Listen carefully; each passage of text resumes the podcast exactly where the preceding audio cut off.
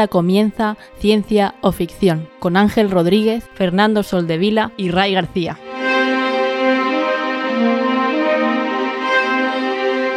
Bienvenidos a Ciencia o Ficción, un programa sobre la ciencia y la tecnología que encontramos en libros, series, películas y básicamente cualquier plataforma. Yo soy Ángel y hoy me acompañan Fernando y Ray. ¿Qué tal? ¿Cómo estáis? Muy bien, tío. Tranquilidad, hoy tranquilidad, ¿no? Hoy tranquilidad. Eh, ¿Tú qué tal, Ray? Sí. Lo, que- lo que más se Igual. Igual. igual, muy tranquilo. Lo que más se valora es la tranquilidad. Estamos. Estamos los que somos, somos los que estamos. Tomás y. Bueno, es viernes, esto es bueno, ¿no? Al Es final, viernes. Ya dentro ves. de lo malo del día y el estrés. Ahora, a mí lo que me da lástima con este nuevo formato es que, que no se vean las obras, los compañeros, que puede ser, que ni se las vean y luego ni nos escuchen. Entonces, hay obras como la que vamos a tratar hoy que a mí me gustaría que Antonio, que igual luego le, no le gusta y, y mejor que no lo haya visto.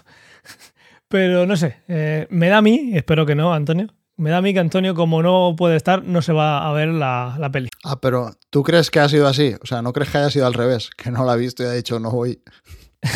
Sí. Pero, a ver, pero tiene la que no visto, ¿no? Tiene la posi- no lo habrá visto seguro. A mí no me sorprendería. tiene la posibilidad de verlo, de escuchar el podcast, que siempre no se escucha el, cuando salga en podcast. Pero la habrá visto, la verá por, por- lo escuchará por ver, por escucharlo. Yo creo que no la va a ver. Pero si de Pero aquí nos podemos escuchas. hacer una, en una encuesta. eh, quiero decir, que, que de aquí salga un ganador. Yo digo que sí que la ha visto. Si ganó, no sé, 5 euros cada uno, ¿me dais? ¿Quién? ¿Antonio o Tomás? Pero- Sí, Anto- yo digo. ¿En qué no, fecha? Yo digo Antonio. Ahora mismo. Antonio, Antonio no la ha visto. O sea, Eh, eso- eh, en el último año, no hoy. ah, en el no, último no, año. ¿te Antonio? Antonio en la no- vida. Antonio no la ha visto en su vida. ¿Seguro? Seguro. Esa es mi apuesta. Mi apuesta. No, no, eso no. no, no, no, no, esa- mi apuesta es si la va a ver de aquí a que se emita Claro, el o podcast. sea, la Dios, única duda es esa, es si la verá a raíz, pero Hace 25 Espero que años sí. la película. ¿Habrá algún momento en su vida, en 25 años, que haya tenido un hueco para verla? Yo opto Bueno, no, por no la hagas spoiler- no hagas spoilers. Si no han leído el título, si no han visto el principio del directo y si no escucharon el anterior, no saben de qué vamos a hablar. No todavía. saben de qué va. Es verdad. Os pido disculpas. Por favor, podemos empezar desde el principio. Bien, ok, a arrancar, vuelve a arrancar. vuelvo a arrancar. Bienvenidos a. No, no hace falta. Bueno, bueno, bueno. Eh, pues vamos, a, vamos al lío.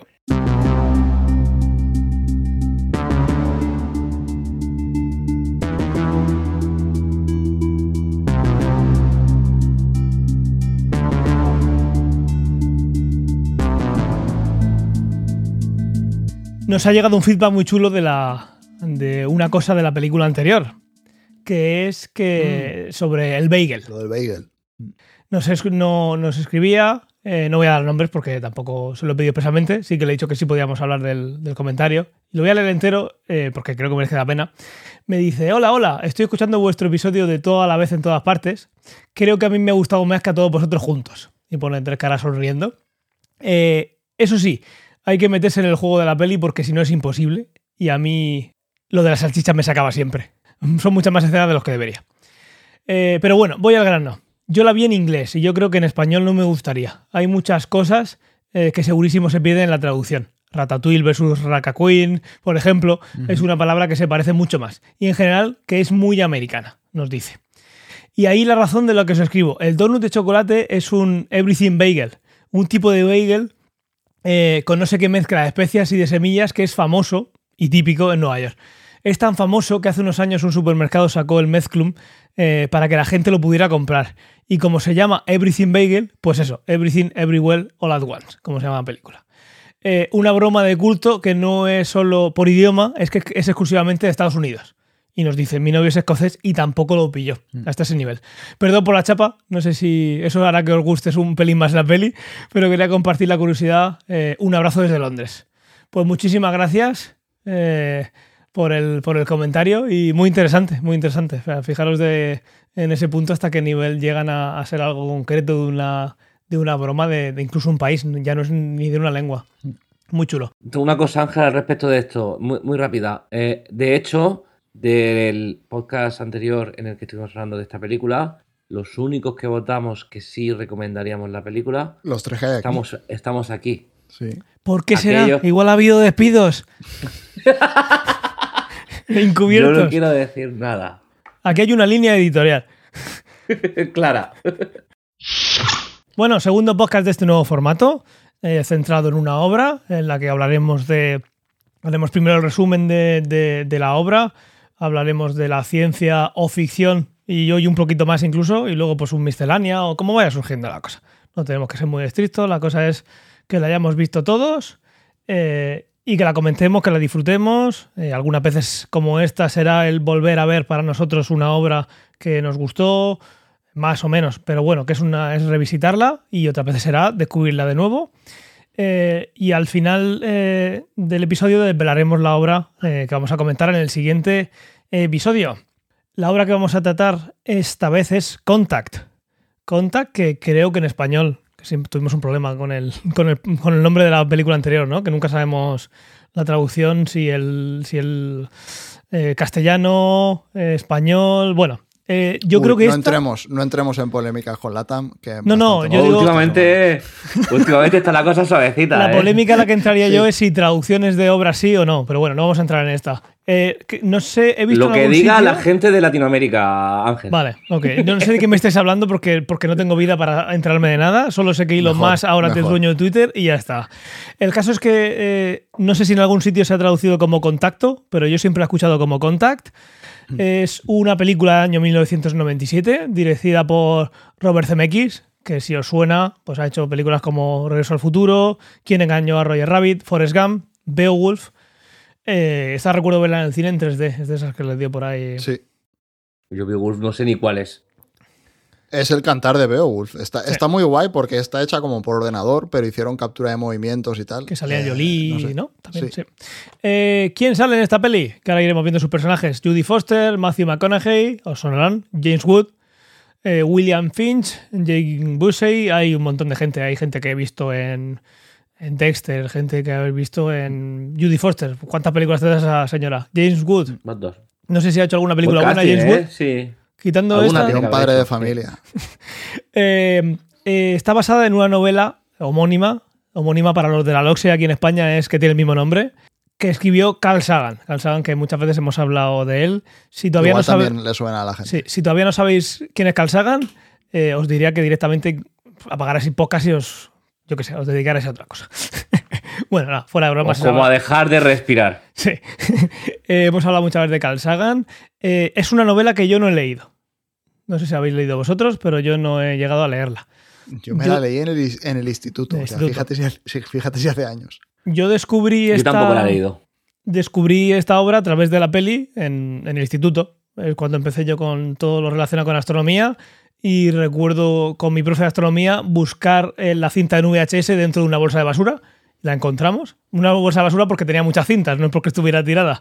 Y es un- Rebuscando, ¿no? En rebuscando a el- ver el baúl de los recuerdos, que no hacía tanto que los. Por aquella época los VHS tampoco eran tan, tan vetustos. Tiene una duración de unas 2 horas y 20. Es una película, yo creo que para esa época, larga. Larga, sí, sí. Larga. Sí. Bueno, para esa época y hoy en día también. No, Sí, hoy en también. día dos horas y veinte es un poco larga, pero. Yo le hubiese dos quitado horas es 20 el- minutos hoy en día. Ya empezamos. Con Zack Snyder es la intro, ¿no? Sí. Vamos a empezar con el resumen. Obviamente, y si no lo vuelvo a decir, eh, vamos a hablar eh, full spoiler. Vamos a empezar haciendo el resumen de toda la obra. Entonces, esto se supone que la habéis visto o que os da igual que os la contemos. Pero bueno, quien no la haya visto y quiera acompañarnos después de haberla visto, pues que le dé a pausa, que se la vea y, y vamos a estar aquí esperando. Eh, Contact es una película que trata sobre cómo reaccionaríamos al interactuar por primera vez con una raza alienígena inteligente. No estaremos hablando de encontrar en Marte dentro de 20 días vida en forma de bacteria, una vida inteligente. Fue estrenada en el 97, como hemos dicho, y eh, bueno, basada en una novela de Carl Sagan que eh, no sé si, bueno, Fernando que me ha dicho que la, que la vio, ¿la recomiendas? ¿Ves muchas diferencias? Mm, Sin entrar mucho en detalle.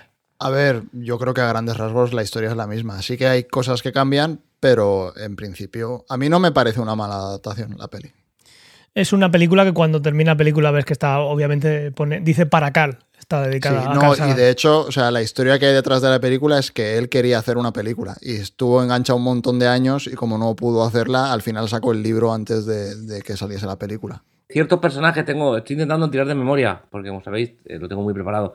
Y creo que recordar que ciertos personajes están inspirados en eh, personas íntimamente relacionadas con Carl Sagan en su vida real. Eh, a la hora de escribir la novela, la definición de la, de la protagonista, eh, la descripción y la definición es. Eh, todo está muy ubicado con personas reales, eh, solo eso. Sí. Sí.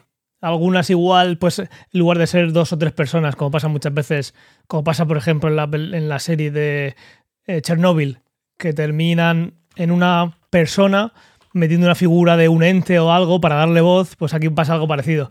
Que tienes alguna persona que está, que ahora veremos, pues se centra más en expresar la idea de un colectivo para llegar a, a contar la historia.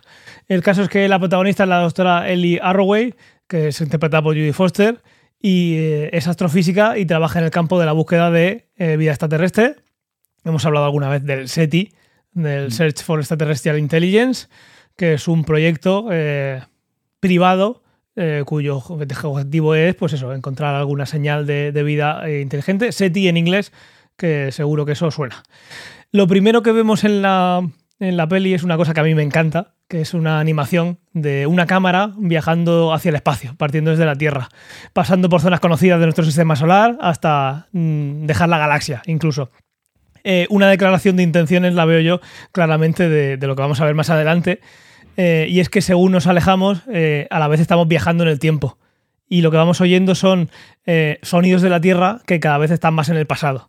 Estamos viajando en una nave de la imaginación, ¿no? Como diría eh, el propio Carl Sagan, en la SOTI, eh, haciendo referencia de nuevo a Carl Sagan, y vas más rápido que la luz, entonces estás llegando a posiciones en las que las emisiones de radio y demás de la Tierra pues todavía están viajando por ahí. Eh, después de esta opening, que ya digo, a mí me, me ha encantado siempre, vemos como la doctora Arroway llega al denostado radiotelescopio de Arecibo, que hace poquito nos enteramos de que no lo van a reconstruir. El telescopio de Arecibo es un telescopio de 304 metros de, diámetro, es un radiotelescopio que está dentro de, un cráter de un volcán eh, que estaba dedicado a um, búsqueda de, señales de radio. Poquito después de empezar la pandemia, 2020 o así, eh, pues una de las torres se derrumbó y aquello se quedó hecho- un Cristo y no se sabía si se iba a reconstruir y hace poquito han dicho que no. Así que pues Bueno, hay uno en China que se está haciendo, ¿no? Eh, con el mismo concepto de Arecibo, pero bastante más grande, también en el cráter de, una, de un volcán. Sí, ese creo que era no el doble o, o así, que bueno, en área va a ser cuatro veces. Sí. veremos a ver qué, qué encontramos con ese. El caso es que eh, el objetivo de la doctora es, pues eso, la búsqueda de, de vida extraterrestre. Llega a ese telescopio, radiotelescopio de Arecibo con el objetivo de observar distintas partes del cielo en búsqueda de posibles señales enviadas por una civilización extraterrestre. Al, poco de, comenzar su investigación, se nos introducen varios personajes clave en la historia. Por una parte tenemos a David Drumlin, que es un asesor científico de la Casa Blanca y quiere cerrar el proyecto SETI para ahorrar dinero, ya que piensa que es una pérdida de tiempo y recursos eh, y que se podían eh, destinarse a, cien- a ciencias aplicadas. Esto es algo que imagino que se habrá discutido en ese cierre del, telescopio de Arecibo no hace mucho. No, no creo que sea muy diferente la historia ahora de seguir invirtiendo en esa parte. También vemos cómo Ellie tiene eh, un escarceo amoroso con Palmer Josh, interpretado por Matthew McConaughey. Palmer es un escritor y la película nos muestra cómo ambos tienen visiones muy diferentes de lo referente a la fe, como el papel de la ciencia en el mundo, que esto es un tema que yo creo más adelante en el podcast podemos, podemos tirar de ahí. Él se acercó a la fe cristiana, en este caso, a través de una revelación, cosa que Eli no acepta como algo real y que incluso deja caer que es algo que, que Palmer podría haber creado inconscientemente para dar sentido a su vida. Cosas que, pues eso, en la parte de religión pues muchas veces se, se han comentado. A todo esto, Drablin, esa persona que quería cerrarlo, se sale con la suya y cierra el proyecto de Arecibo, lo cual obliga a Eli a explorar distintas opciones de financiación para seguir con su investigación. Tras una búsqueda no fácil, la única solución que encuentra es convencer a, a la multinacional Haden Industries, que está fundada por un millonario cuyo nombre es, puede ser Elon Musk, pero incluso peor, ¿no? es un excéntrico magnate que vive subido a un avión y no suele reunirse con nadie en persona. E incluso en un momento lo vemos en, una en, la, en la MIR. Está la Sí. MIR, pues a sus cosas, pues, alejado de la gente. El caso es que con la ayuda de Haden, él y su equipo se traslada al Very Large Array, VLA, no confundir con el VLT, que es el Very Large Telescope, que es otro rollo. Aquí es una regla. Lo habréis visto un montón de veces en. Es como. Es una serie de antenas en forma de Y que lo que hacen es, pues, con interferometría, unir todas esas señales para hacer como si ese telescopio fuera un telescopio mucho más grande. Explicado así rápido. Y está en Nuevo México. Eh, y ahí consigue, quieren seguir con su investigación. Nada más enterarnos de esto, parece que la cosa va bien un tiempo, porque lo siguiente que hacen en la película es saltar cuatro años en el futuro, siguen haciendo investigaciones, pero aquí lo que pasa es que Dramblin, en ese salto de cuatro años, sigue pensando que el proyecto de SETI eh, sigue siendo una pérdida de tiempo y convence de nuevo al gobierno para utilizar las instalaciones en otras cosas y no dedicarle tiempo a, a, a SETI. Pocas semanas antes de tener que abandonar el observatorio, en una noche como tantas otras, él intercepta una señal eh, muy, muy concreto del tiempo, o sea, muy el timing perfecto, eh, que proviene del sistema solar, o sea, del sistema solar de Vega, que es una. la habréis visto mil veces en el cielo, sobre todo quien viva en el hemisferio norte. Eh, está a unos 26 años luz y después de Sirio es la estrella. Bueno, estamos quitando obviamente el Sol, la Luna y demás.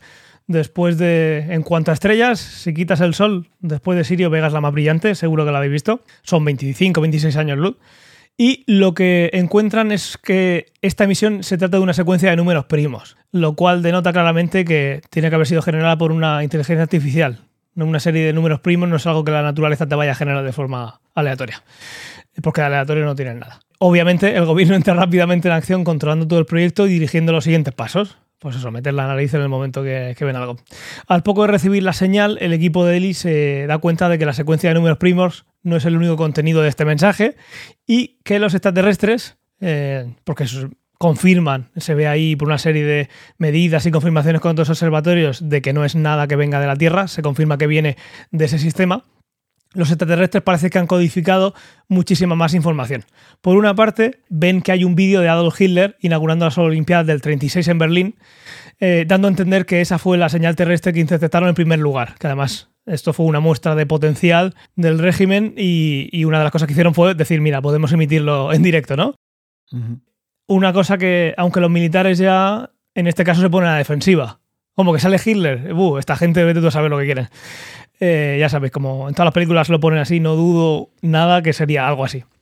Además, de este vídeo hay una serie de documentos, una lengua que no conocen, que son, dicen que son más de 63.000 páginas que contienen, después de unos cuantos, eh, pues eso, ver cómo pueden estar codificados y demás, consiguen ver que eh, esas 63.000 páginas contienen unos planos para la construcción de una máquina que parece ser capaz de transportar a un ser humano a un lugar que no saben, no lo especifica. Eh, con la ayuda de Haden, recordad, el Elon Musk más loco todavía de, esta, de esta saga, el equipo de... Un poco más viejo, ¿eh? Y un poco más viejo, sí. Se parece más al, al de Amazon, tío. Sí, a Jeff Bezos, cabrón, puta. Sí. ya estamos. Con la ayuda de Haden, que, que aparte de ser excéntrico y demás, también parece que es listo, Eli consigue Era ingeniero antes. Sí, sí, sí. Consigue descifrar el mensaje y construyen, la humanidad construye el dispositivo, un consorcio de países. Esta especie de nave consta de un. Que, que, no tiene nada que se mueva aparte de cuatro anillos concéntricos que giran y una esfera donde debe meterse una persona. Podéis buscar imágenes en internet, pero sobre todo, si todos los que nos estáis escuchando hasta aquí la habéis visto, pues sabéis qué máquina es. Eh, son cuatro anillos concéntricos y una esfera donde se mete la persona y la persona se, esa esfera se suelta y pasa entre los anillos. Una vez decidida la construcción, solo queda una cuestión a discernir y es quién será la persona que, reúna con los alienígenas, que se meta en la, en la máquina. Los gobiernos de la Tierra hacen una primera selección de candidatos, en los que se encuentran tanto Eli como Drumlin, el que no le gusta mucho el SETI. Y durante el proceso de selección todo parece indicar que Ellie será elegida, pero justo al final el tribunal se decide por Drunlin por ser una persona religiosa. Eh, ahí, pues, como recordaréis, pues se ve pues esa... Hay un porcentaje, la excusa aquí, digamos, o el argumento es que hay un gran porcentaje de personas en el planeta que creen en algún ser superior y que no creen que vaya a representar para ese primer contacto una persona que no cree en un ser superior a la humanidad. Sin embargo, el papel de la religión no termina aquí y sigue teniendo mucha relevancia en la historia. Antes de iniciar el viaje, en un test rutinario, un grupo extremista religioso, que está en contra del contacto con los alienígenas, atenta contra la nave barra máquina, eh, destruyéndola por completo y asesinando en, en el acto a Drumlin en el proceso, que era la persona que estaba destinada a ir, estaba eh, viendo el proceso para ver que todo funcionaba correctamente. Tras el incidente, Haden le revela a Harway que, pues imaginar el dinero que cuesta la, máquina, ¿no? Lo, dicen. Lo que hace eh, Haden es re revelar que no era la única máquina que se había construido y que había otra máquina que había sido construido en secreto en Japón. Y además, como ella, la única estadounidense que sigue viva entre todos los candidatos, es la elegida para contactar con los extraterrestres. Él inicia su viaje equipada con una cámara de vídeo y una grabadora de audio. Eh, los cuatro anillos empiezan a rotar a una velocidad bestial. Eh, se va viendo que va en el centro va apareciendo una luz y cada vez más luz, cada vez más luz. Y eh, cuando llegan al 100% de, pues yo que sé, las instrucciones que hayan dejado los alienígenas, dejan caer la, la esfera. En este momento, según lo que vemos desde la posición de Ellie, es que se abre un agujero de gusano y Ellie viaja hasta Vega, donde es recibida en una playa de Florida por su padre fallecido. Los alienígenas, ahí mismo se cuenta, le han leído la mente y han generado este escenario familiar para que la comunicación sea más, más sencilla. El alien le dice que este ha sido el primer contacto con los humanos, con una raza extraterrestre, y que es el primer paso para que la humanidad ascienda a un estatus de civilización interplanetaria, junto a otras muchas especies. Después de este encuentro, Eli se desmaya y vuelve a la Tierra a través del agujero de gusano. Se despierta en el suelo de la esfera con el control de misión, intentando averiguar si tiene algún problema. En la Tierra todo este viaje no ha ocurrido y los observadores lo único que han visto es el receptáculo, o sea, la esfera caer al agua a plomo. Él insiste en que en su viaje ha durado aproximadamente 18 horas, pero nadie la cree, ya que todos han visto caer, pues eso, la esfera a plomo y ahí no ha pasado nada y no ha estado 18 horas en ningún sitio, la esfera no ha viajado, no ha vuelto, nada. El gobierno estadounidense creó una comisión en el Congreso para investigar lo que ha sucedido, eh, donde ahí interrogan a la doctora Arroway sobre todo lo supuesto en el viaje para que cuente su opinión y, como dicen, que conste en acta. Todo parece creer, eh, creer que o bien Eli se lo ha inventado todo o el suceso ha sido una broma eh, por Haden. Es excéntrico multimilenario, que puede ser que esté haciendo una campaña de marketing. Bueno, pues estas cosas que salen a relucir en esa, eh, en esa investigación. Él insiste en que la experiencia ha sido real, pero reconoce que la única prueba que puede ofrecer es su palabra y que deben de tener fe en ella. En el, epílogo, eh, que no, tienes que verte 20 minutos de, créditos, no pasa como, ahora. Se nos muestra que si bien las grabaciones de Eli son ruido, que es bueno, no hay ningún nada, ninguna imagen, es solo ruido, ruido blanco. La duración de la grabación son 18 horas, lo que ya dice que ha estado fuera y no los pocos segundos que hubiera pasado por ese centro de la esfera. Además, al final vemos como Eli ha iniciado una relación amorosa con Palmer eh, Matthew McConaughey, y cómo continúa su búsqueda en el, en el VLA. Y pues eso. Este sería el resumen de la película. Y chimpún. Y chimpún. Entonces salen las letras y empiezan saliendo por abajo y van para arriba. Y van para arriba, fondo negro. Dedicado para Carl Sagan y Y ya está. A mí hay una cosa que no he contado en el resumen, pero que me, me gusta muchísimo y que siempre que veo me, me, fascina, que es la escena del espejo, que muchos habéis visto, que es una escena que, bueno, eh, una de las escenas que se ve es el padre de, el padre de Ellie, que es la que le inculcó ese, ese amor por, por, el cielo, que le da un infarto y entonces va corriendo, subiendo las escaleras, tú vas viendo el plano de, cómo va viendo ella y de repente te das cuenta que estás mirando un espejo, que es una pasada de escena. Yo cada vez que la veo flipo y le doy para atrás y vuelvo a verla. a mí me pasa con esa escena una cosa, y hay muchos planos secuencias así como bien currados que puedo llegar a ver cómo están construidos, yo no soy capaz de entender si esto está grabado de verdad. Sí, en una sola toma, con la cámara, yo todavía no he sido capaz de entender cómo está hecho, porque hay una escena en la que está subiendo por las escaleras. Hay un vídeo en YouTube que te cuenta cómo está hecho. O sea, ese vídeo mola un huevo. Está, es brutal. este, este me lo tienes que pasar, bueno, luego lo buscaré. Este es el vídeo del. ¿Cómo se llama? Steam, no me acuerdo cómo se llama. Y ven varios momentos de esos del, del cine y es una pasada. Y es de esos que, como haya, haga tiempo que no has visto que no has visto ese vídeo es tan ingenioso que luego se te olvida y dices, de nuevo, ¿cómo lo han hecho? yo lo tuve que volver a ver porque ya no me acordaba cómo se hacía. Exactamente. Sabes que lo han hecho y te quedas flipado, pero como pasen unos años que no hayas visto el vídeo, vuelve a la escena y dices, ya no me acuerdo de lo ingenioso que es. Pues lo veré, lo veré, porque yo sigo sin saberlo. Sí. Tenía aquí algunos apuntes para contar así por encima. Ahora iremos bien a fondo. Aparte de eso, eh, bueno, vemos cosas muy obvias en el que podemos pensar en eh, es una romántica de escuchar señales que capta recibo, entonces la vemos pues escuchándolo con los auriculares y demás. Eh, no es algo que, que se haga, ¿no? Hablando de ciencia ficción, pues no es algo que vayas a hacer. Lo puedes hacer, pero no es algo práctico. Eh, si conocéis City, muchos de los que nos escucháis recordaréis que te podías bajar como un fondo de pantalla que se iban Y viendo como Home. proces Setty at Home. Que lo que tú estabas es como regalando tiempo de tu máquina para procesar esas señales. Señales que vienen en un espectro de audio tremendamente grande y que obviamente no solo van a estar en el, en el espectro que el, entre los 20 hercios y 20 kilohercios que escucha el oído. Un oído joven, luego vamos perdiendo por ahí arriba. Entonces, pues eso, o sea, ahí se nos quiere mm, hablar, imagino, de lo romántica que es ella con, con su conexión con el cielo y con la astronomía, porque obviamente no es algo que, que la gente se ponga sus auriculares y vaya a estar, lo que estás haciendo es procesando señales y viendo a ver si hay alguna discrepancia fuera del ruido y después pues te sientas y la analizas más a fondo. Si es que el telescopio está escuchando a la vez miles de bandas. O sea, Claro. tienes mil canales a la vez. Ya es casualidad que justo el canal que tú te pones a escuchar es el que pase algo. Eso es.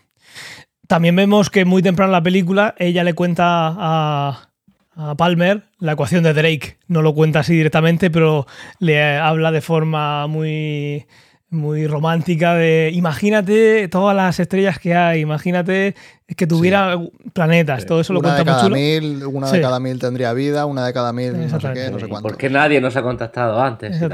Sí. Y luego también ahí Palmer, Palmer dice, pues eso, que si no hubiera nada, ¿cuánto espacio desaprovecha? Que lo hemos Exactamente, veces. que es una frase fantástica. Sí. Eh, hay, una, hay una relación absolutamente directa, evidentemente, con, con el momento wow, con la señal wow, que, que no sé si sucedió en Arecibo.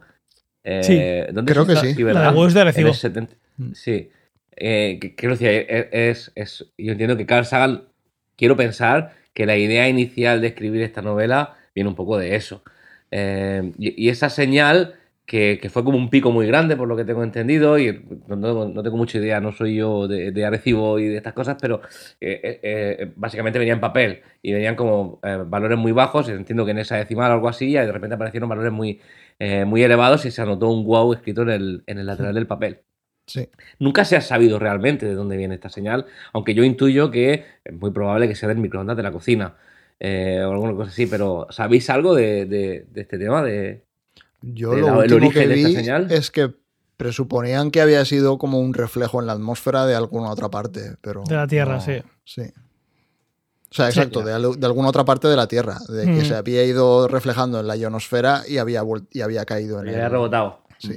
Yo tenía varias cosas. Tenía, pues, cuando estuve pensando en cómo dividirlo un poco, pensé primero, digamos, cosas que aparecen científicas en la película. Lo que más llama la atención son las localizaciones, porque en la película al principio, lo que decías, está en el telescopio de Arecibo, que es, la, es, es- es enorme, es un radiotelescopio gigantesco. Ha salido, de hecho, no ha salido en muchas más películas, porque yo recuerdo verlo en esta película y verlo en la película de James Bond. Eh, no sé si es GoldenEye o El Mañana Nunca Muere, una de esas que hay una escena de acción que van cayendo por el, por el radiotelescopio. Creo que es GoldenEye. Puede ser. Eh, claro, sale el radiotelescopio de Arecibo y luego sale el Very Large Array, que también lo comentábamos por encima en el, en el, en el resumen.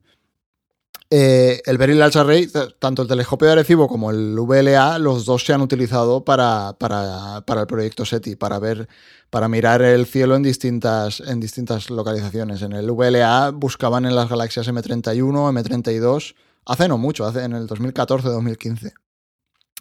Eh, lo curioso del VLA, que mucha gente igual no está familiariz- familiarizada, es lo que decías, que no es un telescopio gigante, sino que son muchos telescopios puestos, eh, digamos, en este caso alineados como una Y. Entonces la gracia de esto, o al menos la parte que a mí me llamaba la atención para traer, es que en vez de hacer un telescopio súper grande, que es lo que sueles hacer, pues primero porque tienes más señal y segundo porque la resolución es mucho mayor, es como las lentes, cuanto más grande es, más luz vas a coger y más detalle vas a poder ver, pues con los radiotelescopios pasa lo mismo, tienes la antena que es cuanto más grande mejor, pero evidentemente fabricar una antena que sea enorme, moverla, que no tenga aberraciones, etcétera, etcétera, es tremendamente caro. Entonces, la técnica que utilizan en el VLA es, eh, yo lo llamo apertura sintética, no sé si ellos lo llaman apertura sintética igual, pero a mí me viene del campo de la óptica donde se llama apertura sintética. Entonces lo que hacen es, en vez de hacer una, una antena que es enorme, lo que haces es construir como pedacitos de esa antena y aunque tengas huecos por el medio, eh, básicamente analizando la señal que cogen todas las antenas y calculando los tiempos de retardo que tienen, etcétera, etcétera, eh, al final es una técnica interferométrica, lo que decías en el resumen. Eh, cogiendo todas esas señales y procesándolas con el ordenador, eres capaz de ver de, de, ver o de oír en este caso o de ver en el digamos en radiofrecuencia con una resolución que sería igual que si tuvieses la antena gigantesca. Tiene pegas porque evidentemente eh, los trozos donde no estás poniendo la, antena no estás recibiendo señal, con lo cual es como que tienes menos energía en tu señal, pero la resolución es muy grande. Y lo que puedes hacer es jugar con la posición de estas antenas, que es lo que se ve en la película, cómo los van orientando y cómo van moviendo. Al final, eh, la resolución que obtienes es, la mayor resolución que puedes obtener es viene determinada por la mayor distancia que tienes entre dos antenas, o sea, si están muy lejos tienes una resolución muy grande eh, esto a la gente le puede sonar porque cuando la primera imagen del agujero negro, que fue hace dos años, creo que fue, o un año. Eh, en el 2020, 2019. Ahí lo que hicieron fue un poco esta idea de la apertura sintética, pero a lo bestia. Tenían una antena en Canarias, otra antena en Hawái, otra antena cerca del Polo Norte, otra por, o sea, tenían cuatro o cinco antenas en distintos puntos del planeta. O sea, ya ni siquiera hicieron un telescopio del tamaño de la Tierra, ¿no? Exacto. Era, eh, ¿cómo se llamaba? El Event, Horizon. El Event Horizon. Sí. Mm. Entonces, es la misma idea del evento Horizon, pero aquello está hecho a lo bestia, con lo cual es mucho más complicado. Primero, porque no tienes tantas. En el VLA creo que hay 27, creo que son 3x9 eh, antenas. Lo que sí, y además es mucho más difícil con luz claro, que, con, que, con, radio, sí. Hmm. A mí me gusta, para ver la parte que dice Fernando de, que tienes menos luz pero tienes la misma resolución, me gusta eh, pensarlo como, eh, imagínate el espejo de un telescopio. Ahora lo pintas de negro, pero dejas solo dos agujeritos sin pintar en, las esquinas. Vas a perder muchísima luz, pero esa anchura, esa separación de, dos espejos que ahora parecen separados, te van a dar la resolución por la separación. Ahora, si empiezas a añadir más por el centro, vas a ganar más señal. Pero la resolución no va a ser más grande, va a ser, la resolución va a depender de los más alejados que estén. Luego, eso lo tienes que, tienes que hacer interferencia constructiva para que sea todo lógico y cuenten como uno. Cuando tienes eh, radio es mucho más fácil que cuando lo que estás intentando interferir es eh, luz, luz visible, como pasa con el Very Large Telescope que tienen por debajo túneles con espejos que se mueven nada. Bueno, micras, menos todavía. Pero perdóname porque yo no entiendo una cosa aquí. El Very Large Telescope son antenas de radio. Las, eh, ahora estoy hablando del Very Large Telescope, que es más difícil ah, no, no, vale, vale, el Very Large Array. Eso es. De verdad, tienes razón, eso tienes razón. Eso es. Los otros son cuatro pedazos de telescopios que están en, en Hawái que se usan para no tener que hacer uno mucho más grande que no puedes hacerlo por ingeniería. Se te va a caer, no puedes alinear el telescopio, lo que decía Fernando. Puedo mover cuatro pequeñitos y alinearlos mucho mejor que uno que tenga que ser cuatro veces más grande que como cuenta Fernando en el artículo que hizo de la raíz cuadrática y cúbica, si, tú, si tú tienes algo voluminoso y es el doble por un lado, luego es al cubo en cuanto a volumen, peso, etc. En cuanto a volumen y peso, sí. Esto lo que decíamos de la distancia es lo que ellos llaman el baseline y cuanto más largo es el baseline, pues mayor resolución. En el caso del Event Horizon, el baseline era pues eso, desde Hawái a Canarias, ¿sabes? O, ese tipo de distancias. Mm. Eh, sí, eso es un poco hablando de las localizaciones, porque son, a ver, hay más localizaciones que tienen que ver con la ciencia, porque también hay varias escenas en el control de emisión, que es lo típico que se ve de los lanzamientos de los cohetes, eh, que también, yo qué sé, a mí me gustaron, porque, pero es un poco lo que todo el mundo ha visto, porque te conectas mañana a Twitch que están lanzando cualquier cosa y es lo que estás viendo. El VLA y el telescopio de Arecibo son cosas que a mí me gustaron mucho visualmente y no se encuentran en muchas películas la escena cuando ella, cuando ella recoge la, señal es una pasada, porque está escuchando en el coche, al lado de las antenas, va a toda pastilla, les hace a los otros que lo orienten todo, que le digan el estatus, que hay no sé cuál antena no está funcionando, no sé cuánto, no sé menos.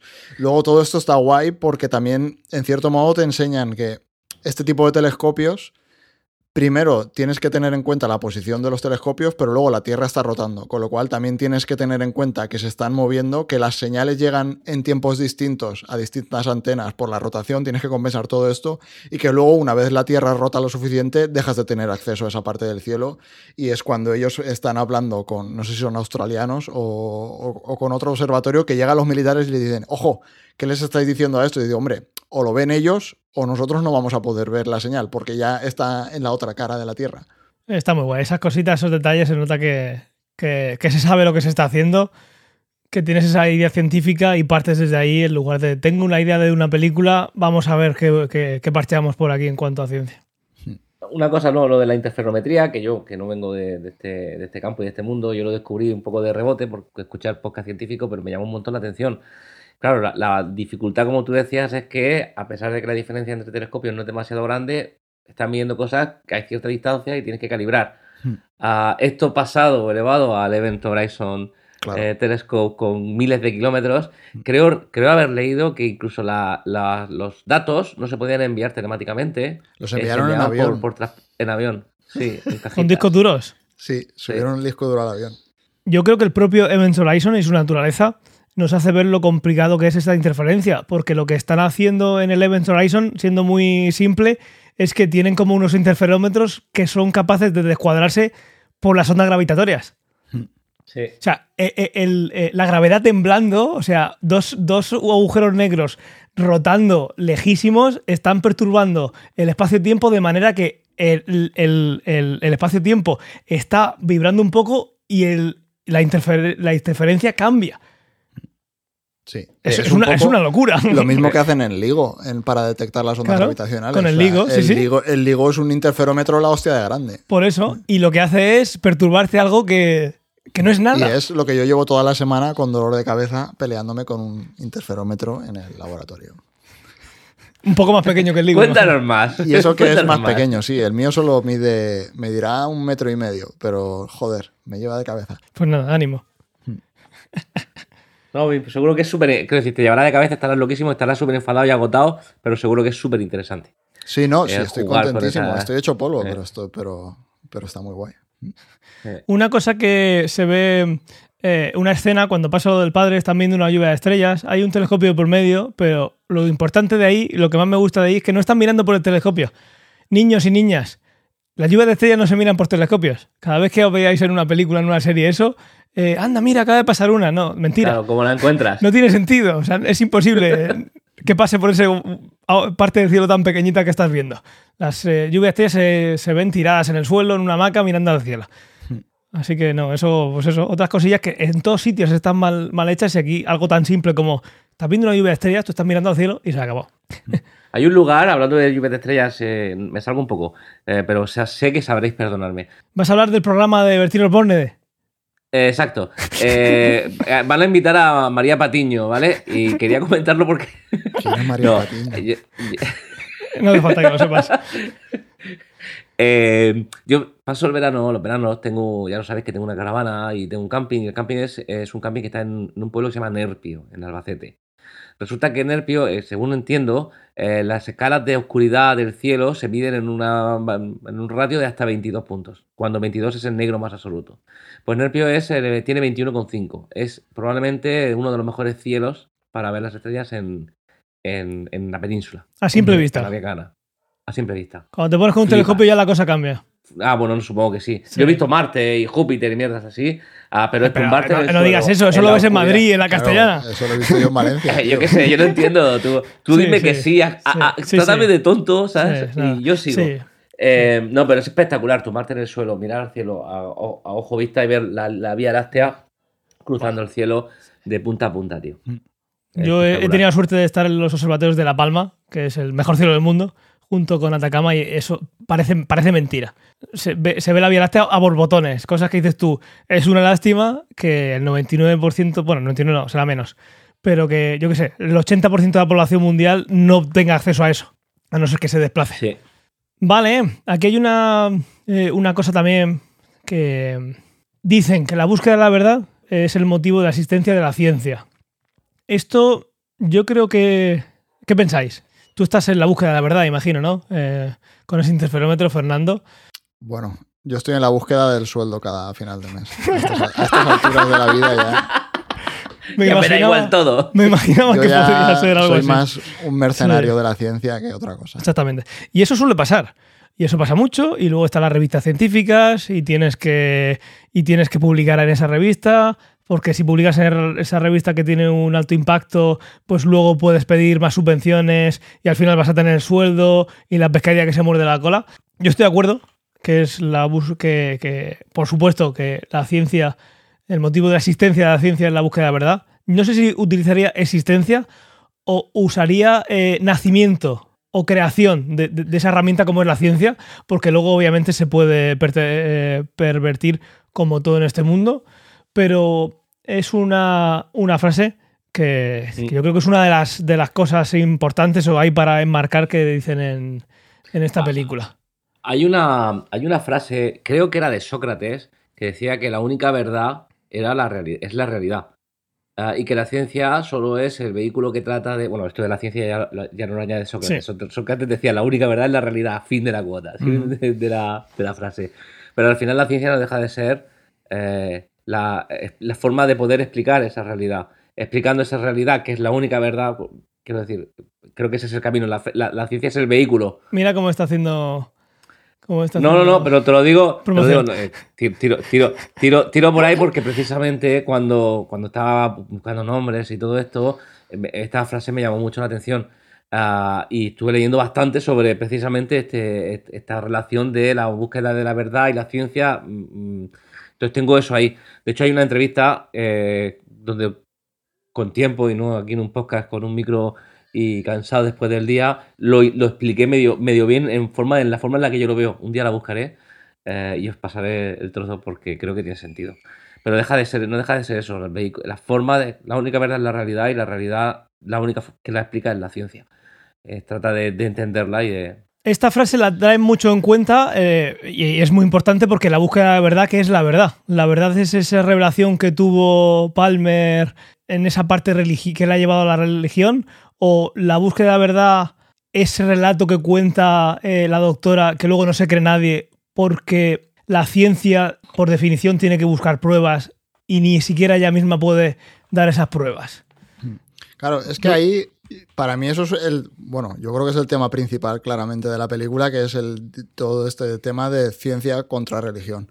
Y cuál es la que busca la verdad, qué verdad es, si la verdad es simplemente que existe Dios, si tienen las experiencias que tiene Palmer con pues, la revelación, etcétera, o incluso al final, en el alegato final, cuando están en el Congreso, ella está haciendo, de hecho, a mí eso me parece muy guay porque en la propia película el plano que te dan, que se le ve la cara de cerca, etcétera, es un poco como estar viendo es que es como las escenas de las vírgenes cuando tienen una revelación. Es un poco, están jugando, yo creo que jugaron un poco con eso, porque ella está contándote su experiencia em, del contacto y hay una analogía muy clara con una experiencia religiosa, con un advenimiento, etcétera, etcétera. O sea, están un poco jugando con eso. Pero lo hacen todo el rato, ¿eh? Sí, y, y ella al final tiene que reconocer que lo único que pueden hacer para creérsela, o sea, tienen que tener fe en su relato y ya está. O sea, al final la persona que representa a la ciencia en esta película, que es Ellie, da el círculo completo y acaba pidiendo que la crean por, por tener fe. O sea, no. Y de hecho, por ejemplo, también cuando, cuando están haciendo las pruebas de selección de candidatos, que aún no se sabe si va a ir ella o va a ir el. ¿Cómo se llamaba este tipo? Em, Dalmer, no. Drumlin, ¿no? Drumlin, Drumlin. Cuando no se sabe si va a ir ella o va a ir Drumlin, hay un momento que ella está dando una entrevista a un periodista que se ve de fondo la nave y tal, y le dice, ah, pero estamos creando esta nave, la estamos construyendo basados no en la ciencia y en la tecnología, sino en unos planos que nos han llegado del cielo, entre comillas. Bueno, entre comillas no, nos han llegado literalmente del cielo. O sea, es que yo... Está muy guapa la película y la novela porque juega con esto y está muy bien jugado. Sí, todo el rato. Y estamos... Y al final ella dice, bueno, tengo que confiar en que... Y él dice, eh, tiene que tener fe en los alienígenas. Y ella dice, no, y iba a decir que confío en que sepan lo que hacen o algo por el estilo. Pero es otra vez volviendo a ese tema de realmente no hacen la nave basados en la ciencia y en la tecnología que ha desarrollado el planeta, sino basados en una pista que les ha llegado del cielo. Que es un poco pues como cuando la gente hacía milagros o hacía un peregrinaje y tal porque tenían una señal divina. O sea, porque se les aparecía la Virgen o porque tenían una experiencia religiosa, que es un poco lo que dice Palmer al principio de la película, cuando, cuando se conocen y le cuenta cómo acabó siendo cura, etcétera, etcétera. Sí, yo creo que la película se le puede decir que es de ciencia ficción y de religión ficción. O sea, está todo entremezclado. Bueno, claro. Y eso es una maravilla. Bueno, y toca el tema de qué ocurriría, pues eso, si tienes el primer contacto, de cómo afectaría eso a la sociedad. Y evidentemente a día de hoy, yo diría que la tecnología y la ciencia se han comido a la religión y a la moral. En cierto modo, las sociedades en las que vivimos hoy en día están muy gobernadas por el tema técnico, por el tema tecnológico. Eh, y se ha dejado un poco de lado la espiritualidad y tal. O sea, yo creo que a día de hoy hay menos creyentes, cada vez hay menos. Eh, siguen teniendo fuerza, evidentemente, pero yo creo que es como que, bueno, lo, vemos continuamente. O sea, la gente estudia carreras técnicas, se favorece la técnica y la ciencia en las escuelas y se deja de hacer filosofía, se devalúan las, artes, etcétera, las humanidades. Eh, y yo creo que ahí juega un poco con eso, ¿no? Juega mucho con eso toda la película. Bueno, en la época en la que se, se escribió la novela y incluso que se rodó la película, quizá esa separación eh, difuminada entre ciencia y religión, que es verdad que estamos viviendo un poco ahora mismo, eh, era mucho más grande. Yo creo que había una línea mucho más gruesa y un, discurso muy separado entre o eres religioso y tienes fe o eres científico y sigues el dogma de la ciencia. Entonces yo mm. creo que lo que hace la película aquí desde, el inicio básicamente es pintarte los dos grandes debates o las dos grandes posiciones y marearte continuamente en toda la película diciendo que al final para uno hay que tener fe. Y acaban juntos, quiero decir, para mí eso es simbólico, que ellos acaban siendo pareja, que él se cree el viaje. Eh, etcétera, etcétera. O sea, no, no mm. sé, yo creo que juega con eso un montón. Lo que decías de los dos bandos, eh, también viendo la película a mí me llamó la atención porque yo, evidentemente, en mi día a día he conocido a decenas, cientos, igual miles igual miles no, pero cientos de científicos. Y hay muchísima gente que es científico y, cree en Dios, o sea, en distintas religiones, y no tiene ningún problema con ello. O sea, también es un poco la idea que se ha dado muchas veces de que son dos mundos totalmente enfrentados, y mi experiencia mm. en el mundo de la ciencia es que en general, sí, te encuentras mucha gente que te dirá que no existe y que está totalmente en contra. Pero la mayoría de la gente, al menos en la muestra que yo tengo, es que hay muchísima gente que es espiritual, que tiene creencias religiosas, y les da exactamente igual. Otra cosa ya es entrar a defender la Iglesia Católica. O sea, no es, lo mismo, exacto, no es lo mismo el cristianismo que la Iglesia Católica, etcétera, etcétera. Pero la espiritualidad y el creer en un ser superior no está tan denostado. No está tan reñido. De, hecho, e, el otro día veía, bueno, uno de nuestros podcasts de referencia, ya sabéis, el de Jordi Wild, estaba, ah, no recuerdo, Javier Santaolalla. Andrés Iniesta. Eh, eh, estaba Javier Satoraya y, y hizo una, alegación que me pareció súper razonable. De hecho, el decir que no crees en Dios va un poco en contra de, del dogma científico. Es decir, lo, que tienes que hacer es poner en duda la existencia de Dios. Mm. Afirmar que no existe juega en otro. no, está, no está siendo. Eh, eh, si, si, eres riguroso, no claro, siendo, es que no hay pruebas ni a favor ni en contra. O sea, eso yo lo tenía en las notas. O sea, a la ciencia, si el día de mañana o al menos a mí como científico, si el día de mañana se descubriese que Dios existe, yo no tendría un problema a nivel científico. O sea, pues bueno, pues hay pruebas. Quiero decir, exacto. O sea, no, no, yo no tengo ninguna base científica para decir ni una cosa ni la otra. Sí, lo único que se puede afirmar es que todo lo que se sabe del universo conocido se puede demostrar por un método científico, pero eso no descarta lo otro. Es decir, pues tú con estas cosas que teorizó em, eh, Hawking puedes decir, vale, esa partícula puede aparecer, patatán, patatán, pum, pum, lo que sea. Eh, o puedes irte hasta el Big Bang y puedes decir, mira, pues se puede demostrar que puede existir un Big Bang sin que haya ninguna intervención de ningún ser divino. Muy bien, estupendo. Pero otra cosa diferente o el poner ahí que ese punto del Big Bang lo puso un ser superior, lo que sea, eh, bueno, pues no cambiaría todo lo que sabemos nosotros después de eso. Pues sigue siendo verdad. Sigue siendo todo verdad, exactamente. Sigue siendo verdad. Exactamente, exactamente. Había otra cosa que quiero decir al respecto que, me parece muy, muy. A mí me encantó. Es el, ¿Cómo se llama este chico? El tipo que hizo la serie de Office en Inglaterra. Eh, el que presentaba los Emmys. Ricky, Ricky Gervais, gracias. Este en una, en una entrevista le preguntaron, y bueno, ¿por qué no crees en Dios? Y, tuvieron un debate, eh, Stephen Colbert y él. El Stephen Colbert es un presentador de Estados Unidos que es muy creyente. Eh, y en ese debate él soltó un argumento que me pareció súper sólido. Dice, mira, tú ahora mismo quemas todo y la ciencia está ahí. Puedes volver a encontrar las fórmulas que demuestren que la gravedad mide 9,8 metros por segundo. Sin embargo, no quedará nada de Jesucristo o de cualquier cosa científica. Creo que al final, independientemente de que el inicio no sepamos si hay un Dios o no hay un Dios, y, lo que existe es verdad y es descubrible. sí, yo no tengo duda de que si se, hiciera un wipe y se quitara todo, volveríamos a llegar a esa ciencia y volvería a haber creencias en seres superiores distintas y ya está. serán distintas, se, se- se imaginará la gente en la cabeza una manera de otro, eh, la forma de llegar al- a, a la gente contando fábulas y demás sería diferente, pero a la vez sería igual. Ahí me quiero añadir, porque esto yo creo que es un- una cosa en la que el- la novela va un poco más allá que la película. Y es que en la novela, cuando Ellie tiene esta experiencia con el extraterrestre, eh, es como que le dejan caer que hay pistas en la naturaleza de, de cómo la civilización humana puede llegar a avanzar a ser una especie intergaláctica. Entonces, al final del libro, cuando ella vuelve eh, a la Tierra y ya ha pasado todo, eh, arranca un programa para calcular dígitos, para calcular decimales del número pi.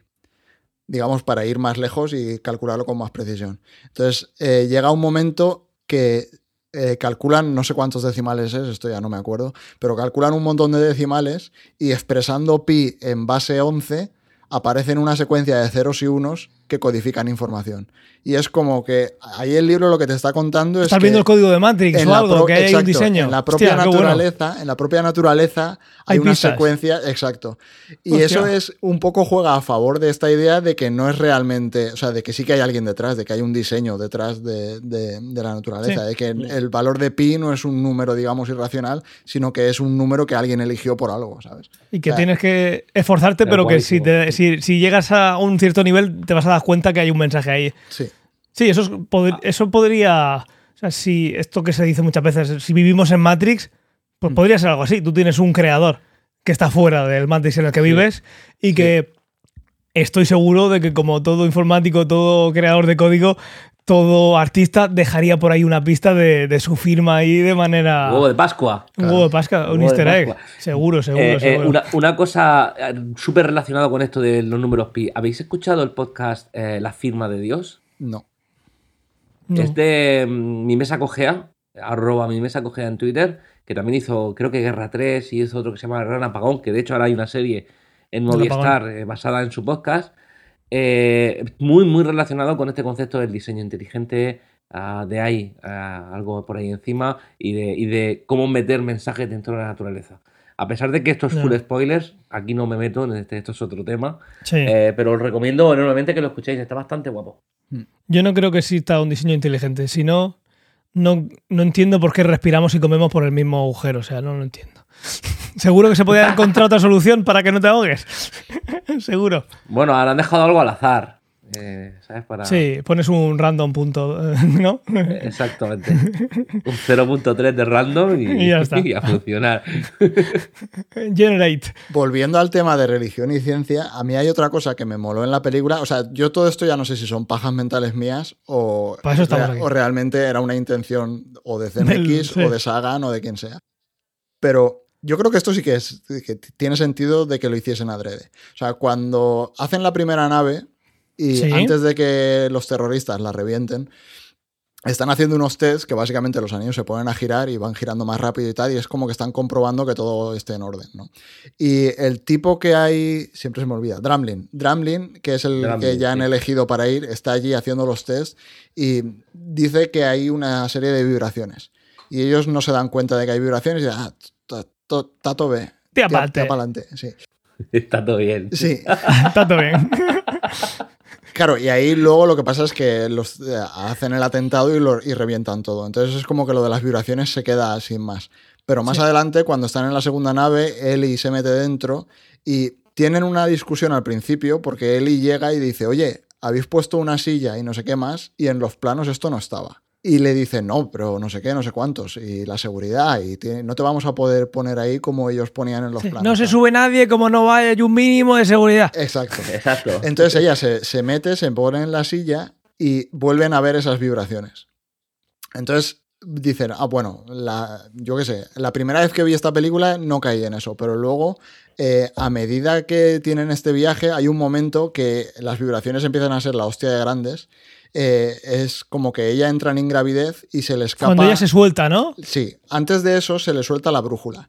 Se le suelta la brújula, que es un regalo de Palmer, que se la dio el primer día cuando se conocieron y tal, y le dice, esto algún día igual te salva la vida, no sé qué tal. Entonces le da la brújula, la brújula se le escapa y está flotando por la nave.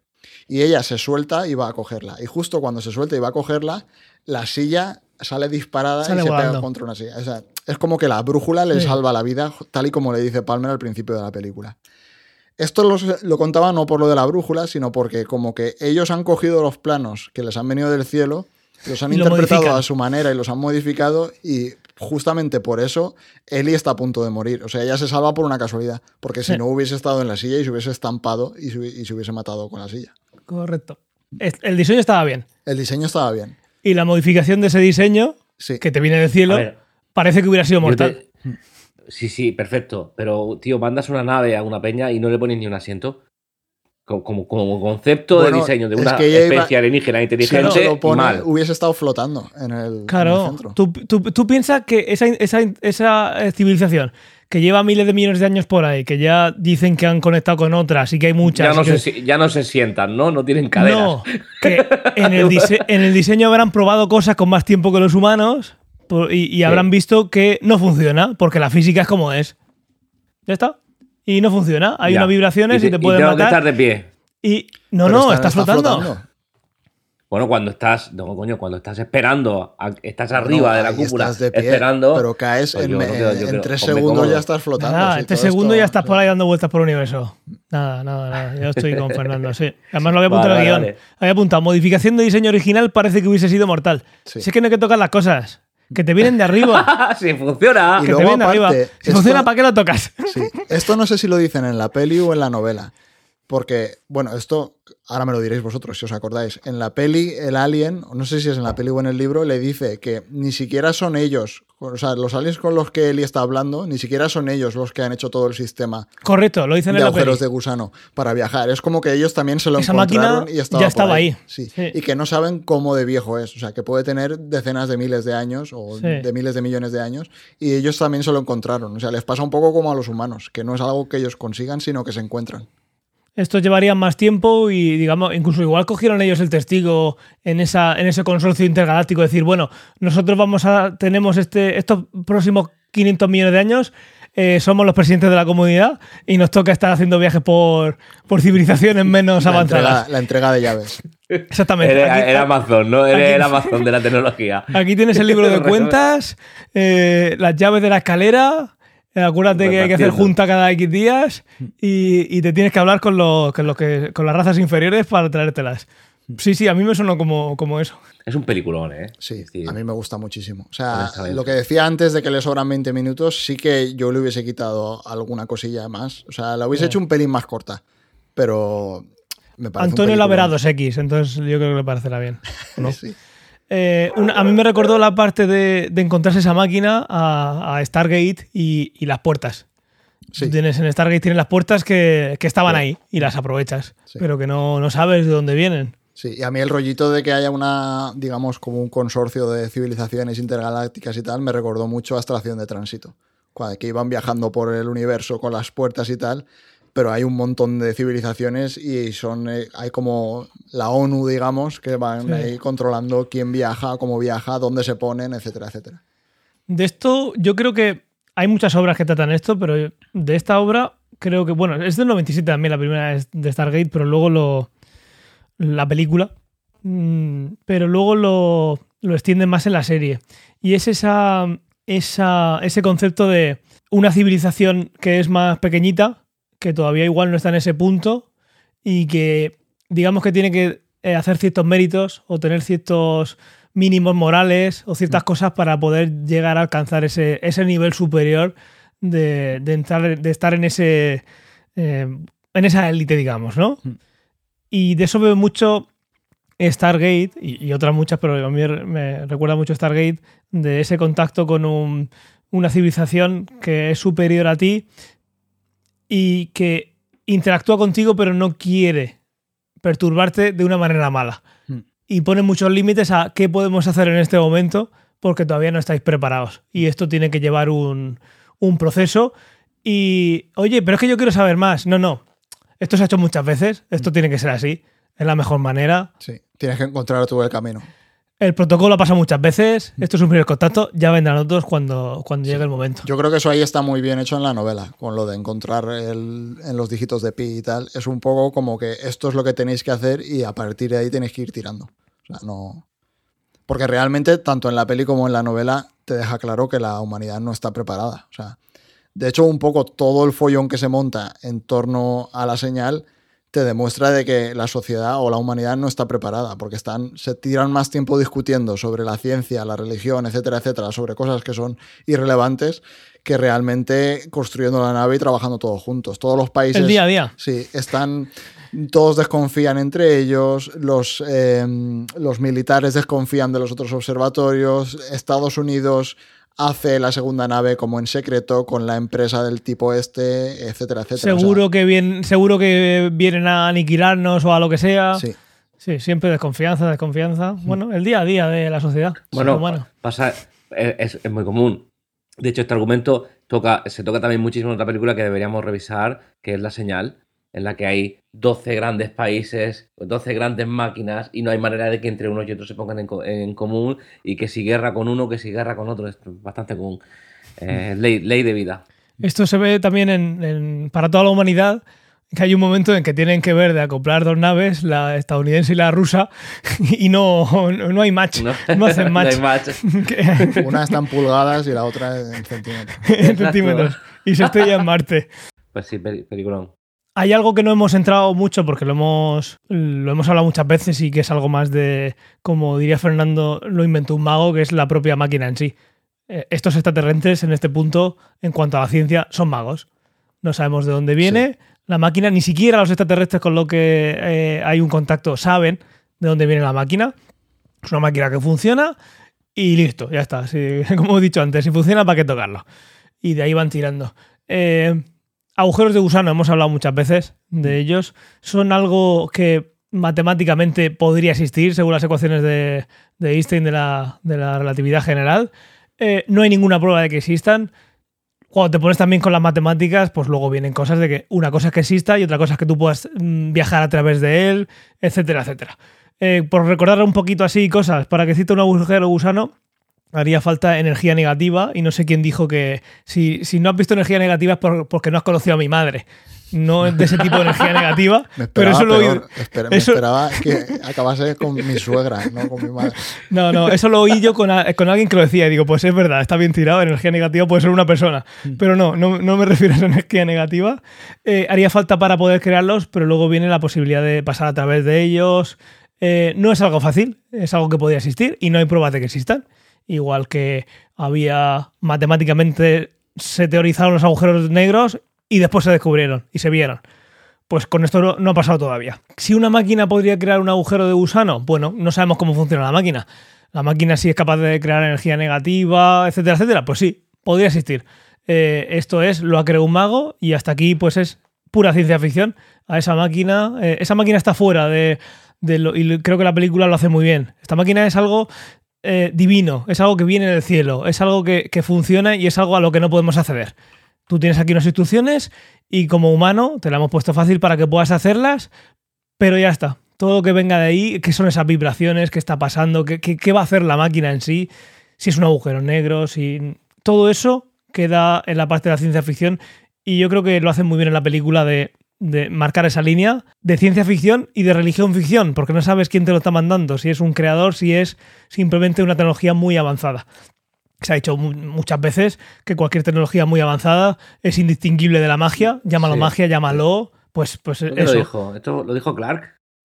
Sí, puede ser que fuera Arthur C. Clarke, sí, puede, puede ser. Pues es- yo creo que aquí lo hacen muy bien y siempre con esa dicotomía de religión, ciencia, religión, ciencia, fe, datos. Esa parte también me, me encanta porque es muy, muy redonda en ese, en ese aspecto. No, no, no se le ven los hilos por ningún lado. Está muy, muy, muy, muy bien pensada. Ah, volviendo a lo de que es redonda, o sea, es que hay un montón de tramas que son 100% circulares en la película. O sea, lo que hablábamos de la brújula, eh, ella empieza siendo, digamos, representando la razón y acaba representando a la fe. Incluso al final, para mí al final también vuelve a jugar con eso, porque es que al final, aun teniendo pruebas, que son las 18 horas esas que se ven en el epílogo, Sí. todo queda, claro, oficialmente eh, el contacto no se da por real. O sea, al final lo que te dan a entender es de que, bueno, ella ha dado su versión, pero la mayoría de la gente no se lo cree. Y de hecho lo de las 18 horas es una conversación privada secreta que no se va a liberar al público. Entonces... Claro, al principio de la película, cuando Palmer le cuenta la experiencia religiosa y a Ellie y cómo conecta con Dios, ella le dice que igual esos, tú necesitabas una experiencia religiosa y te la montaste en la cabeza eh, y realmente Dios no existe. Y yo creo que toda la película, en el fondo, ella está viendo, viendo no, viviendo un, un viaje muy parecido. O sea, porque ella llega a Arecibo, le cierran el, el proyecto SETI. Entonces dice, ah, bueno, pues vamos a buscar financiación. Entonces acaba encontrando financiación en el Haden este, que nadie lo ve, nadie lo conoce porque nunca está en ningún sitio. Eh, el propio Haden es el que les ayuda a descifrar el mensaje cuando nadie lo puede descifrar. Luego el propio Haden es el que le dice que hay una segunda nave.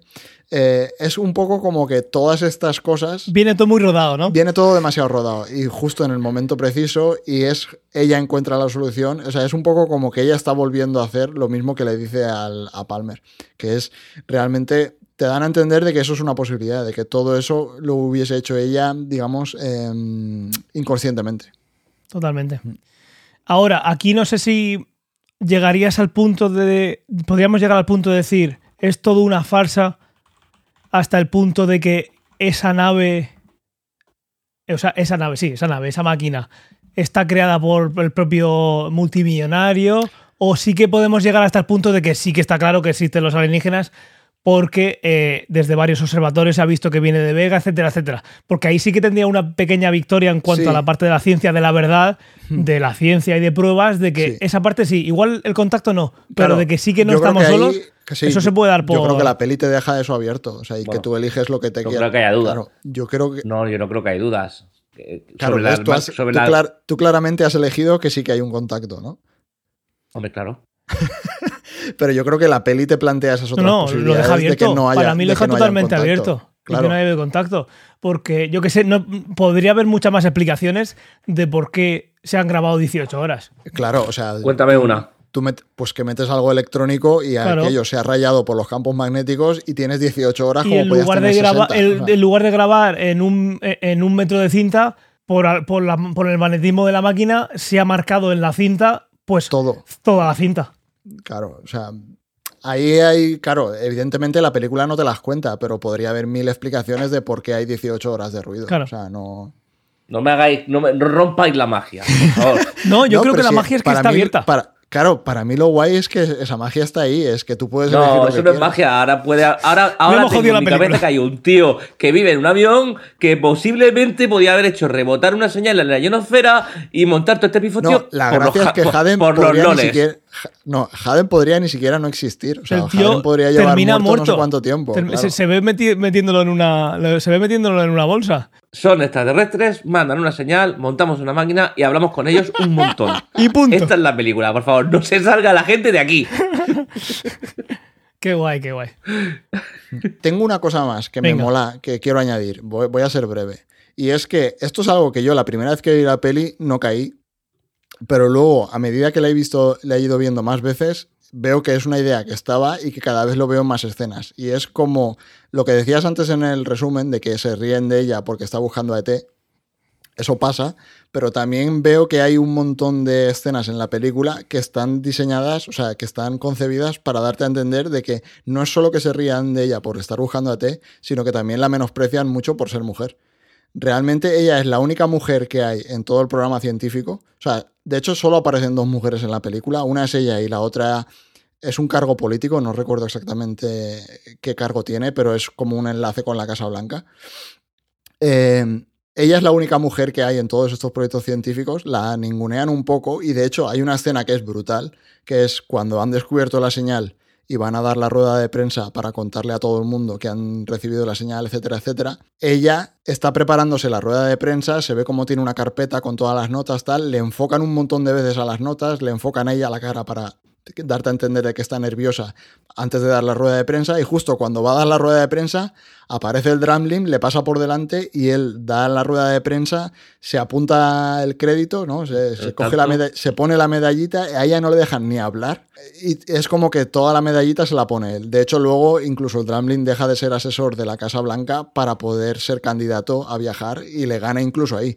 O sea, porque a- al final acaban eligiéndole a él.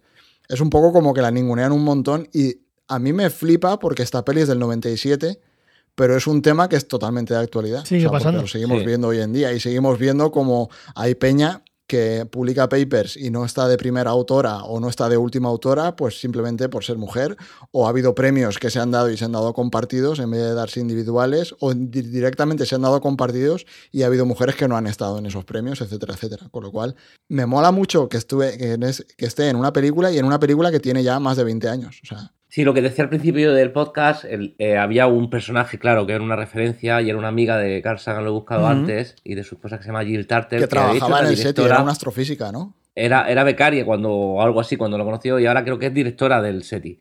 O alguien, algún cargo, lo estaba buscando ahora mismo para ver si lo No encontraba. recuerdo el nombre de ella, pero sí, está basado en Jill- ella. De hecho, yo Jill vi una Tarter. foto que está ella subida en una antena y tal. o sea. Mm. Jill Tarter. Sé que trabajaba en California, es que lo he, lo he visto antes mientras que estábamos hablando porque paso de vosotros. Eh, dirige el proyecto SETI en Qué California. maravilla. Sí. Eh, de hecho, tengo que decir una cosa más. Jill Tarter, ole por ella, creo que eh, expuso la película, expuso la película a el concepto de mujer científica, que no hace tanto, que era, ahora está cambiando, yo hablo desde la rama tecnológica, pero las, carreras de informática y similar eran campos de nabos radicales. Como este podcast. Eh, como este podcast. Como este podcast. exactamente. sí. Entonces, un- eh, creo que en la época en la que se escribió y en la época en la que se creó la película, expuso la figura de mujer científica, Sí. con una mujer científica como protagonista, en una época que parece que estamos aquí al lado porque los tres tenemos ya unos años, pero el 97 hace 25 años, Sí. hace un cuarto de siglo. Sí, a mí eso me flipa, por eso lo quería sacar, porque me parece un tema que está en la película, que está hecho adrede, o sea, que está hecho con intención. Está también en el libro, o sea, quiero decir, pero está en la obra y está hecho adrede y me parece que es un tema que hay que tener en cuenta, o sea, que, que Sí. no está tan... En ese momento no era nada, no, no era nada común. Ahora es común hacerlo, eh, eh, es fácil que caigas en... Pero en Ahora es común época- hacerlo, pero también es común hacerlo muy mal. Y yo creo que ahí Sí, está bueno. muy bien hecho, además. Sí. Bueno, pero es que Sagan en general, y no es por endiosarlo, pero fue un adelantado en muchas cosas. Sí, sí, En endiósalo, yo no tengo en- ningún problema en endiosarlo. eh, sí, sí. A Neil deGrasse Tyson no, pero a Carl Sagan sí. Sí. Te puedo, te puedo comprar el argumento. Yo creo que hay un poco de hate eh, de más para Neil, eh, íntimo colega mío. Pero, Yo creo que hay hate de menos para. A mí, a mí me cae. me- pero también es neutro, verdad que vosotros, Pero vosotros su- sois, sois más científicos que yo. Yo no, yo no vengo de esta rama. ah, y Eso seguramente vosotros. Sí. y yo tengo una, una visión más de un consumidor. Sí, Y sí, para no. mí, como consumidor, me parece que es un buen divulgador. Estoy de acuerdo. O sea, estoy de acuerdo y creo, eso, no sé si eso lo hemos sacado alguna vez, pero me pasa también con la gente que hace vídeos en YouTube, eh, con los podcasts de divulgación, etcétera, etcétera. Que yo ah, con el paso del tiempo me he dado cuenta de que yo no soy el público. Entonces, Sí, claro, sí. a mí hay mucha gente que digo, esto es una puta basura. Empieza Y, y, y no y es una, Claro, y no es una puta basura, o sea, es- pero está hecho con otra gente en mente. Y luego también, y que yo me paso ocho horas al día en el laboratorio, cuando llego a casa no me apetece ponerme a ver. Claro. Exacto, o sea, a mí me apetece ponerme a ver, pues, Juego de Tronos. o lo Yo, que por sea. ejemplo, sí que lo, lo consumo. Yo, Claro, o sea, a ciencia cierta, rollo, sí. coffee break, eh, me gusta la Ciencia ciencia. o ficción. Eh, Claro. Ciencia o ficción. Me gusta la ciencia, pero la, la consumo como consumidor. Yo te voy a hablar a ti de, de spin y yo te puedo decir que el spin de no sé cuánto y te digo que gira por lo poco que he oído y me dices no gira. Y, y tú tienes los argumentos. Entonces, el que trae... Esto le pasa mucho al científico. a- Sí, al, claro. tra- al que, di- al que divulga. Pero es normal, ¿Cómo, eh, es cómo normal. conviertes el mensaje para que entre este Sí, concepto y esta, esta guerra del marketing de titulares? También, y lo sabemos. No a ese nivel de estar en YouTube, pero también hemos, hemos divulgado. Pero bueno, eh, sea como fuere, eh, si hay alguna mujer que nos esté escuchando, que sé que son muchas, que, y quiere unirse a pocas, eh, Antonio está muy fuera, o sea que está ahí casi una vacante. Hueco hay. Hueco hay. Eh, estaríamos encantados. No hemos- hoy no hemos votado, aunque, bueno, pues yo creo que. Bueno, creo está claro. Sí. Para mí es un absoluto sí. Sí, totalmente. Evidentemente ya lo he hecho mil 100%. veces. Antonio, tienes que verla. Es- que puede ser que haya llegado hasta aquí sin verla, escuchándonos. Es posible. Es posible. Eh, eh, muy clásica, es una película que seguramente hay mucha gente que haya visto y quizás no estamos descubriendo la pólvora ni nada de eso, ah, pero sí que es verdad que se está dentro de un top de grandes películas de ciencia ficción que deben ser vistas por todo el mundo. ¿Cómo? Y mira cómo lo enlazo, como nuestra siguiente recomendación. que yo creo que no existiría si no hubiesen hecho esta película. ¿eh? O sea, pues posiblemente no. Posiblemente no. ¿Tú crees por qué? Se parecen un montón. O sea, yo creo que está muy inspirada. Vamos a decir qué película es. Y ya, ya hablaremos de lo inspirada que está en el siguiente. ¿Si os parece? O no lo decimos, intentamos mantener una conversación sobre todo esto sin, sin, poder mencionar la película. y sufriendo. Déjalo, déjalo. Que luego sufro yo editando. Pues sí, antes de terminar y despedirnos, vamos a contar cuál va a ser la próxima película. ¿A alguien le hace ilusión decirlo en voz alta? Podrías poner la canción y que la gente ya lo. Podrías poner la canción. Venga, vamos a poner la canción. Ya está. ya está, ¿no? Dios. Ya está. Brutal. Estamos hablando de Interstellar. Estamos escuchando la pedazo de banda sonora de Hans Zimmer. Y esta va a ser la, siguiente. que no la hizo Hans Zimmer, la hizo, se la hicieron, porque él no sabe componer, no sé si lo sabíais. sí, el vídeo se ve fabuloso, ese vídeo tenemos que ponerlo algún día. Hablamos de él en el, en el siguiente. Está guapísimo ese vídeo. ¿Pero qué? ¿Subcontrata o algo? ¿qué? Él no tiene ni puta idea, él no sabe componer. O sea, él llega y le dice, ponme un tirurí por ahí, y se lo ponen. El vídeo es buenísimo. Ahora se lo pasa si lo comentamos en el siguiente. Pues sí, eh, chavales y chavalas, vamos a comentar Interestelar, que yo la voy a ver porque me flipa cada vez que la veo. Y tengo que confesar, lo he confesado alguna vez ya ante los micrófonos. La primera vez que la vi no me gustó. Y ahora me flipa, es de mis películas favoritas y la banda sonora también. Spoiler sobre si la recomendamos o no. Eh, sí, la recomendamos.